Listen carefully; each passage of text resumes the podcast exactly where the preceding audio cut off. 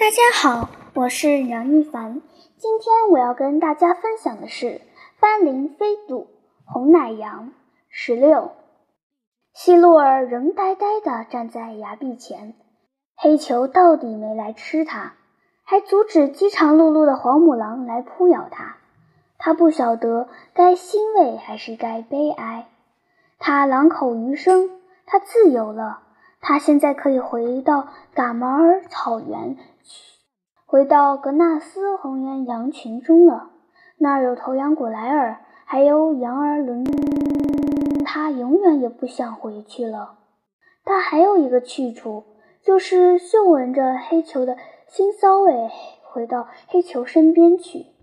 黑球没有忘记两年前的哺乳之情，一定会接纳他的。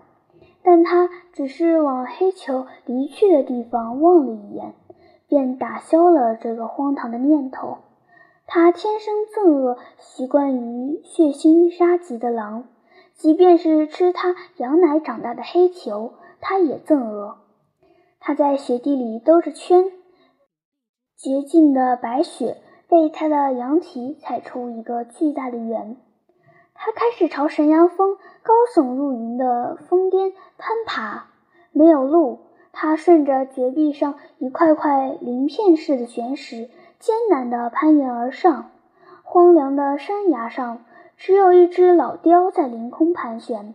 很快，他就登上了半山腰。啊！终年不化的积雪闪耀着刺目的光芒，羊蹄踏在冰层上。发出清脆的响声，没有树，也没有草，举目望去，只有无穷无尽的冰雪，世界一片白茫茫。他一定要爬上人迹和兽迹都没有光顾过的沈阳峰顶，那儿有一只羊脸、虎爪、狼牙、熊胆、豹尾、牛腰的红岩羊，而且是一只对同类善良温顺、对食用类猛兽英勇无畏的大公羊。他一定要找到它。他希路尔还不算太老，他要和这只杰出的大公羊生活在一起，繁殖出新品种的羊种，既有食草类动物的脉脉搏情，又有食肉类动物的胆识和爪牙。他相信一定能找到它。雪山越来越陡峭，七米的雪城迎面扑来，冷得一腔羊血仿佛。都快要冻凝固了，空气也越来越稀薄，呼吸变得困难，羊蹄频频打滑，但他仍一步一步朝神阳峰巅攀登。